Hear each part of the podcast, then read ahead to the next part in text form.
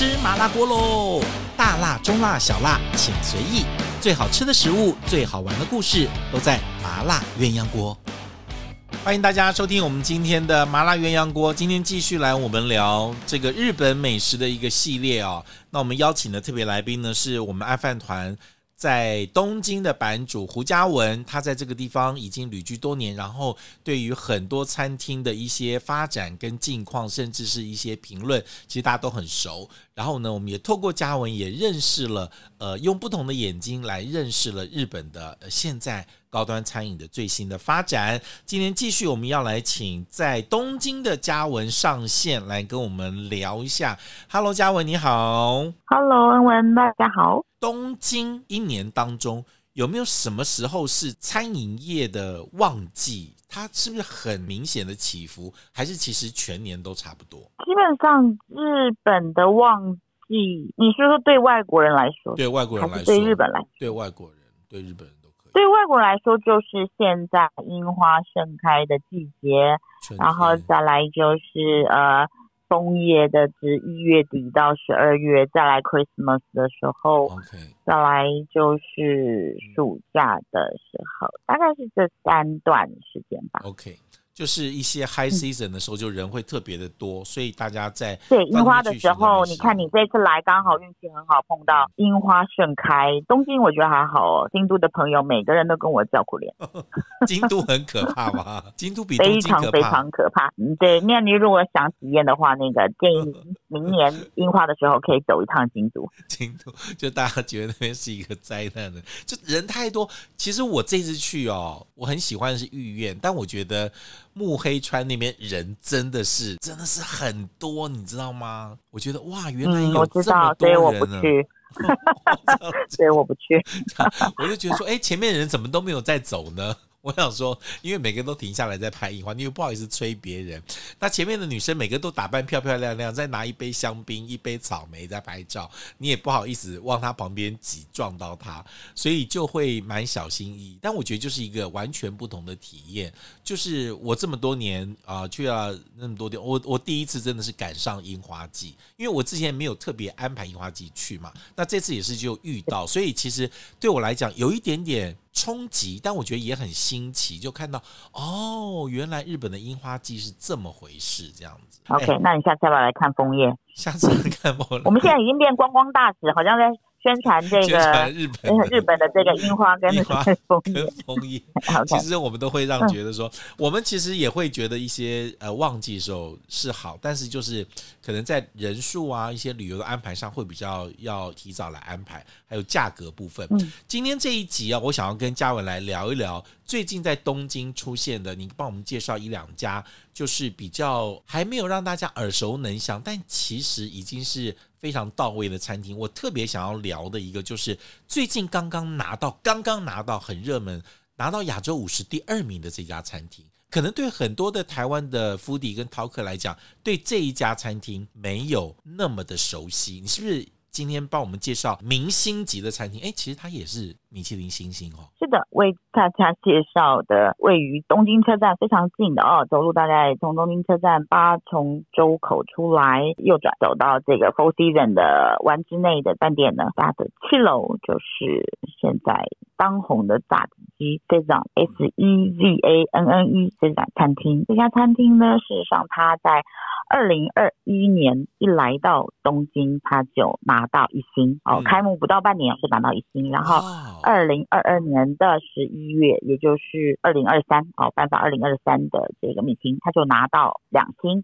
而且是就是二零二三年，因为他二零二二年是颁发二零二三年的这个米其林，唯一全东京唯一从一星升到两星的店就是他。三月二十八号，他又拿到了全亚洲第二名，是不是？云霄飞车，云霄飞车，对对，直接抽到冲到山顶。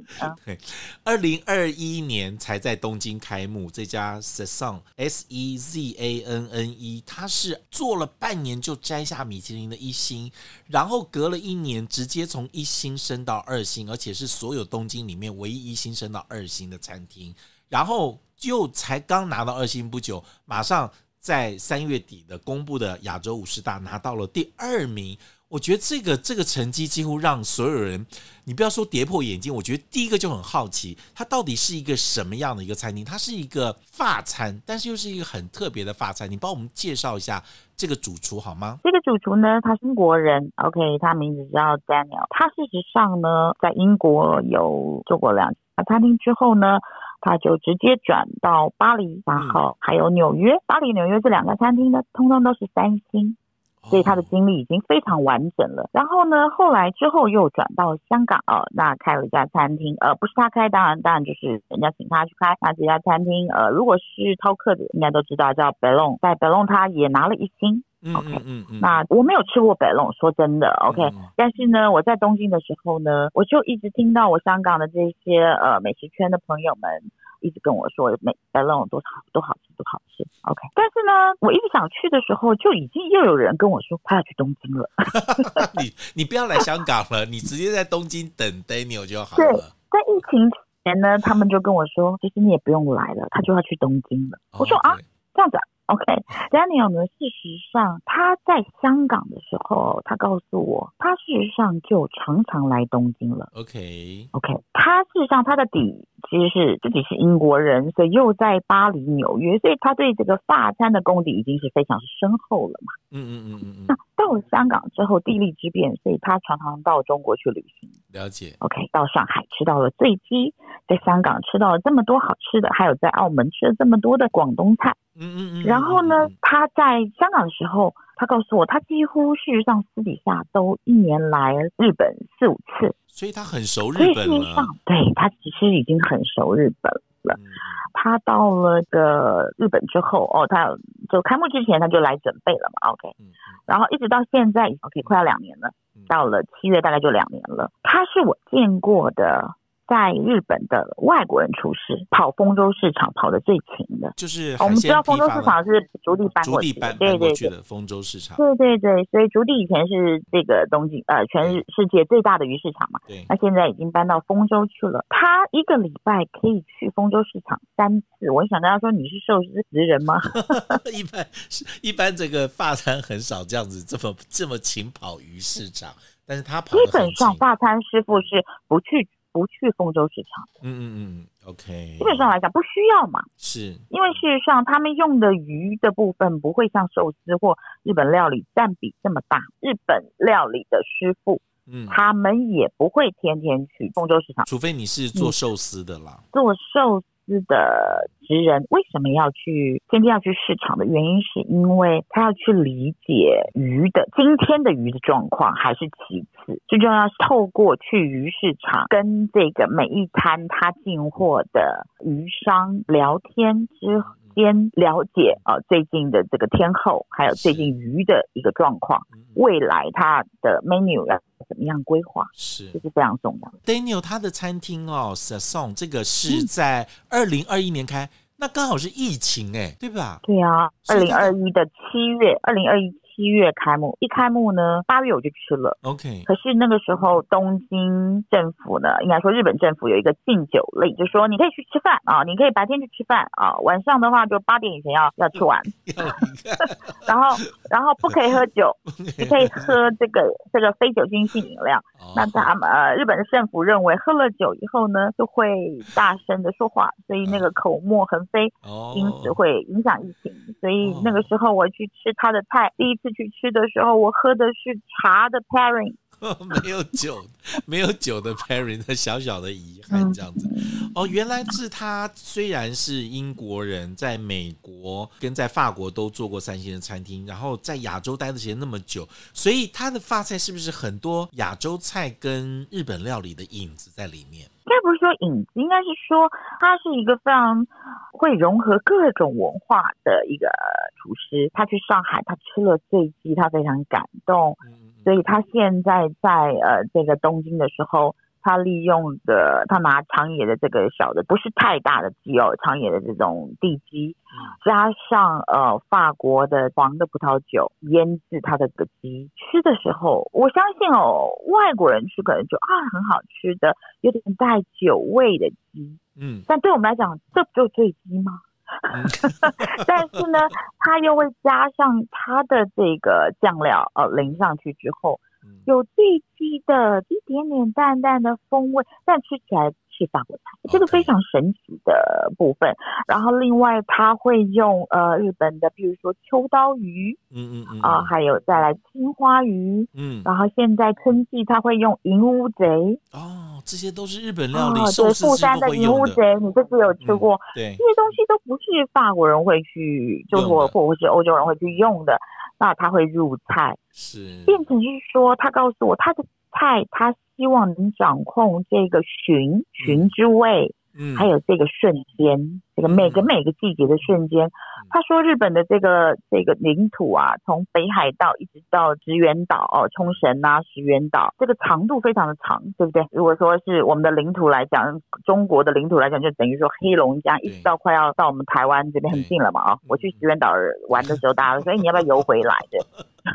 所以它的它的领土非常的长，所以呢，它的四季非常的分明，所以他希望把这个四季分明的这个瞬间，还有这个寻之味传递给这个来用餐的。食客，然后能够去把日本的非常多的这个有趣的食材入菜。是他对于这种日本在不同的季节用不同的食材，他的印象非常深刻。所以他在这个掌握季节性的变化时，是其实是比更多的发餐的师傅是更。更接近日本料理的这种寻的一个精神哦。我在看资料的时候也有特别提到说，它虽然里面会用到你刚刚讲到啊，日本会用的一些银乌贼啦，或青鱼啦啊，甚至他会用昆布啊、柴鱼这样。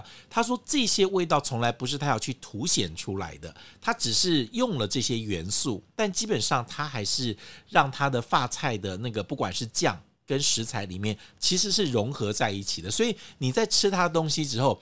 你不会想到说，哎，这个是日本的味道，而是它的味道。我觉得这个东西就很特别了。是的，很多现在日本的法菜，我吃起来会觉得不像法菜。嗯，嗯，我觉得，哎，当然不方便说，但很有名的店哦，三星的、嗯、或者是这个两星的，我吃了发菜很好吃。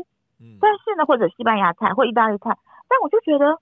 嗯，就一半都是日本菜嘛，OK，那当然 OK，但毕竟是日本人嘛，对，OK，所以他们就会很容易把这个部分凸显的太多，OK。但我觉得 Daniel 的菜是，他 even 是有可能有打这个高汤打西在里面，可能有昆布或什么，但你不会感觉到，你不会感觉到，嗯、除非他告诉你。所以这个部分，我觉得就是我很期待，就是他未来，呃，他才刚来这个日本两年嘛。然后未来啊，他现在才三十几岁啊，他的四十岁的时候的这个菜，我非常非常期待。就三十，所以大家有机会呃，有机会可以来来到东京。很多人都说，很多人说吃寿司，你为什么要吃法国菜？错错错错错！全世界的哦，现在全世界的老饕他们很喜欢来日本吃法国菜、意大利菜、西班牙菜，原因是因为这些的厨师呃，还有现在还有这个秘鲁菜。嗯，在东京，而且我觉得，就你刚刚讲，非常期待，就是说哇，这么年轻，三十多岁一个师傅哦，他就已经呃有了这么好的一个成就，所以呃，在东京这个市场上，又很容易被人家看得到，跟舞台上，因为你很容易被比较，甚至一级的饕客或最好的饕客、最挑的饕客都到了日本来，或评审来这边，对他的肯定，我想从一星到二星。呃，又拿到了亚洲五十的第二，其实真的是有这个实力在。好，这家的你知道吗？他从他从十五名，他本来是第一年开店，他是亚洲十五名，亚洲十五，然后今年是第二名，所以他也是云霄飞车跳的最快的 云霄飞车。好，那我们就不讲台湾的名字了。来，我们介绍另外一个年轻的厨师，我也很想介绍。反正今天要聊，就聊两个四十岁不到的年轻厨师，也是最近三月刚刚开的。齐俊志，桥场俊志也是四十岁不到的一个一个寿司师傅，你要不要特别介绍一下俊志他的背景跟这家餐厅？一个一个帅哥，对不对？对对对，眼睫毛很卷的帅哥。OK，草场俊志呢，呃、事实上在日本，如果喜欢吃寿司的人。在日本应该是没有人不认识他了。OK，、嗯、他的背景其实很简单，他就是斋藤哦，寿司斋藤三星的寿司斋藤呃的首席弟子。嗯、那跟了斋藤一共是十八年。的时间，哦、前六七年一直在斋藤的旁边的同样一个餐厅里面旁边的小房间，嗯，呃，去捏寿司。中间的最后的三年呢，这个斋藤就出资让他在旁边的这个房间就独立了，让他整个。财务也独立了，OK，嗯嗯呃，师傅出钱，但是整个财务就是公司名也是挂他的名字了，嗯嗯，嗯那今年三月呢，应该是说，呃，到了去年十二月三十一号，他就结束了那边的营业，嗯，然后去年年底就开始准备他的新店，他三月六号正式在这个原麻布麻布这个原来呢神田的餐厅呢就原址。它它变成了这个球场俊之的这个店，整个店呢，事实上只有八个位置，嗯，也只有八个位置。OK，那他这次呢，跟他刚结婚不久的一年啊，满一年的的太太一起，因为他他的太太是侍酒师，嗯，OK，嗯，所以就夫妻两个人，然后一起来打造这个新店。叫做齐俊志，然后只有俊志对，而且三月才刚刚开，不是汉字，他写的他写的是日文。OK，我去的时候，因为也是才刚开嘛，因为我看到门口的花一大堆，所以是几乎那些花是刚送到的感觉，对不对？是的，是的，你还记得吗？嗯、你看到他师傅跟旁边的另外一个很名厨，对，黑木先生送的花，那个兰花不是只有三四枝或五枝六枝，嗯、一共是我我在日本看过的兰花开幕的最大的两大盆。哇，非常一盆是十二大枝，哇，呃，对，然后一一一只大概是十几朵嘛，所以是上百朵的白的蝴蝶兰，两大盆在那边，那个代表就是斋藤师傅对他的肯定，非常惊人哈、嗯。我印象很深刻啊，因为就是说，呃，大家都会说，哎，拿他跟师傅比，你自己怎么看？就说他从斋藤那边出来，然后也在斋藤旁边。呃，在他旗下那个地方，其实已经独立了好多年了啊。自己出来开店之后，这样先后之间的差异是什么？在斋藤这个旁边的小房间一直在就是做的时候呢，嗯、他是每天跟他师傅一起去买鱼，是，然后带回来之后，带回厨房之后呢，就。开始处理这个鱼，基本上无论是酒肴的部分，或者是寿司的部分，他必须要传承他师傅的一个菜单，还有整个的醋饭也是跟他师傅是一模一样的。是哦，因为他师傅的醋饭事实上就是他在弄的，嗯，所以就是，然后鱼的处理基本上因为赞成比较忙嘛。他除了呃早上去买鱼回来之后，他要处理非常多的事情，所以厨房基本上都是俊之在打点的。OK，然后中午营业的时候，就大家就呃两个空间，大家捏大家的寿司。但是九窑的话，九窑或寿司的差距，不到十五个 percent 吧，二十个 percent。OK，差异性不大。然后我想这十八年他。对斋藤师傅的呃想法，OK，然后还有手势，OK，、嗯、你这次看到他捏寿司的这个蹲马步的这个方式，还有左右摇摆的这个 韵律哦，都是跟他师傅是非常非常的像的。那斋藤师傅是事实上是培育寿司职人算是快的哦，所以不管是他在现在在曼谷的店，或者是在香港机场的店。或者是在 Four Seasons 里面店，未来呃，可能他在其他亚洲国家也会开店啊，所以他非常的致力于这个培育这个弟子哦。嗯、那但是那么多的弟子我都看过，我也吃过了，嗯，差距最小的就是这个菌子，对，不管是手势，不管是风味，但是呢，这次很惊讶，就是呃，我也吃了他三月开幕后的寿司，我感觉到他的米饭已经完全。换了，醋也换了，酒肴也换了，嗯，寿司的嗯，基本上整个的内容也换了三分之一以上了。我们常常会讨论的就是，你看啊，他的师傅斋藤。这个三星的光环压在他身上，他也扛了这么久，自己出来独立开了一个奇骏制啊。你说他他他要跟师傅一样呢，还跟师傅很不一样呢？我觉得这个分寸的拿捏，其实对很多出来独立开业的这些徒弟，其实我觉得都会有压力，而且他会小心翼翼，他也会更去思考我到底什么是是要我自己的东西是跟师傅很不一样的，所以我觉得他在这个地方也做了很多的思考。我这次去吃完呃斋藤跟吃完俊之后，我觉得诶，他的东西非常的优雅，然后非常的温润，然后非常的不张扬，也非常的这个平稳。然后我觉得他是一个年轻人，但是有一个老灵魂在里面的感觉。是的，没有错，他也就是跟了次郎十年左右。嗯嗯嗯嗯 OK，不管是银座的清空，或者是现在开在这个表参道，就青山的这个 CAO，就是 RO，OK，就是 RO，这些就顶多跟师傅十年已经是不得了的。嗯嗯嗯。但是他呢，他他跟了十八年，但这个十八年不是连续的啦，但是 totally 算起来是十八年。嗯。那这时间是非常长的哦，所以我觉得你说他非常沉稳，我觉得就是因为他。接受了其他受试职人没有接受到的这种所谓的长期的训练，而且是在店里面就已经独立了。嗯，那这个经验不是一般人。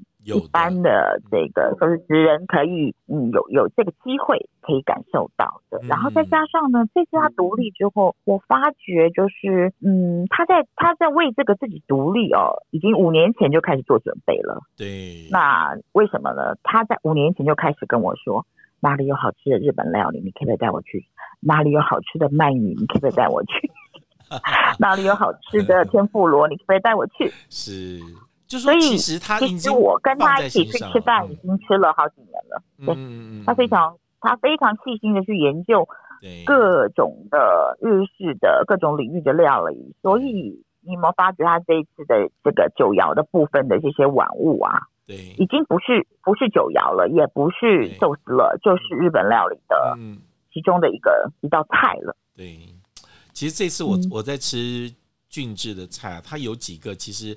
有古典的，但是也有一些令我很讶异、很奔放的啊，比如说，呃，它的这个烤的那个尾鱼的下巴跟鳍中间的那一小块肉，哇，烤到一个像是一个那个像豆腐一样那样软，那我很少吃到这个鱼肉可以可以烤到这个样子，我觉得是很讶异的。我觉得这个东西一开场的时候，其实就让我非常非常的。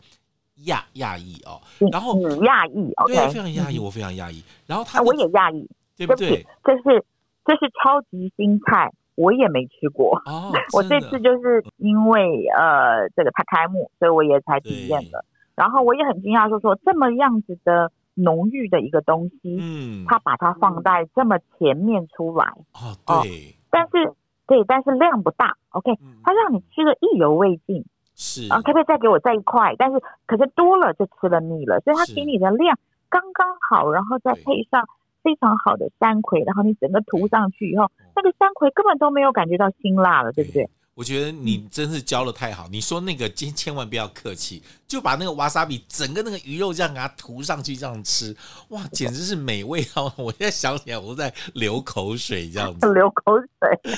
然后他的那个 他的那个鲍鱼也是非常惊人啊！哇，那个鲍鱼可以炖，我不知道他怎么炖的哟。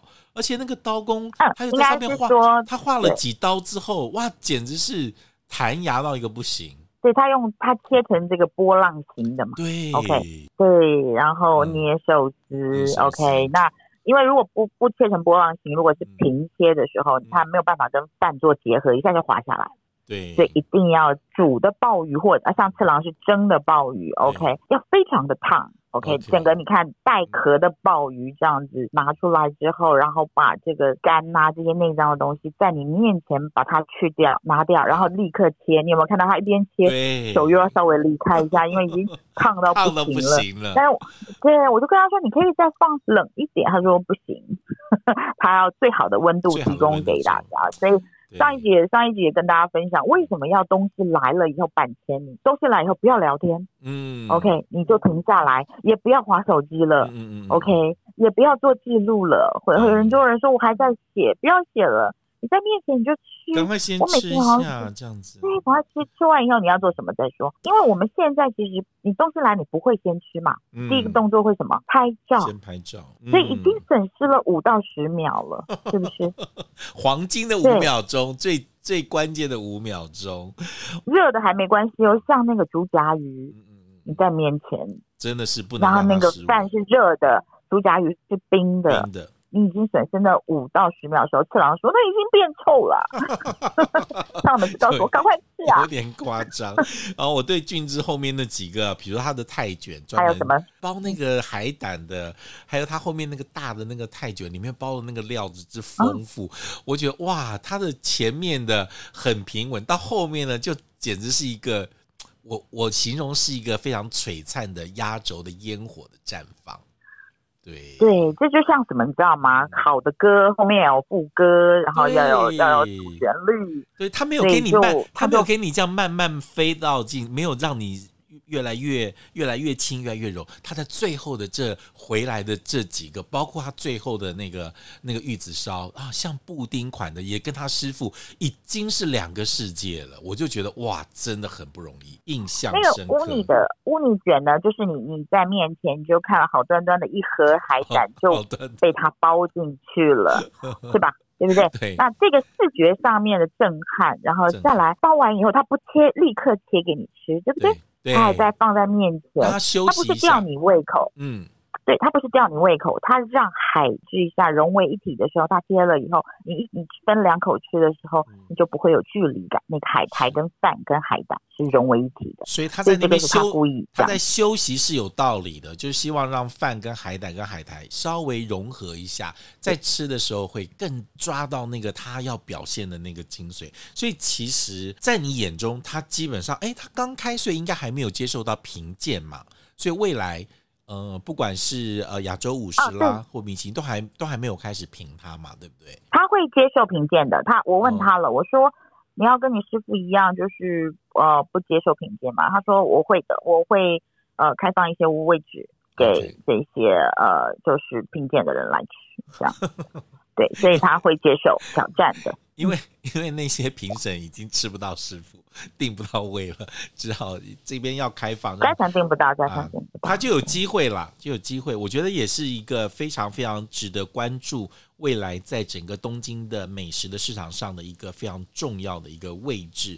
就是桥场俊志。好，今天非常谢谢嘉文，特别为我们介绍了两位啊，一个是英国的师傅做法国菜，Daniel 俊志跟其这个啊那个 AO 就是这两个这个寿司绝对是明日之星。OK，今天谢谢嘉文跟我们分享了这么多，希望有机会我们再来请嘉文介绍东京的美食，好吗？今天的麻辣鸳鸯锅到这边，谢谢大家，跟大家说再见了。如果喜欢我们节目的话，记得按赞、分享，并且给我们五颗星。我们下次再见，拜拜，拜拜。如果你喜欢这一集的麻辣鸳鸯锅，记得帮我们按五颗星哦，还有记得订阅跟分享，毕竟这么难听的节目不能只有你听到，对不对？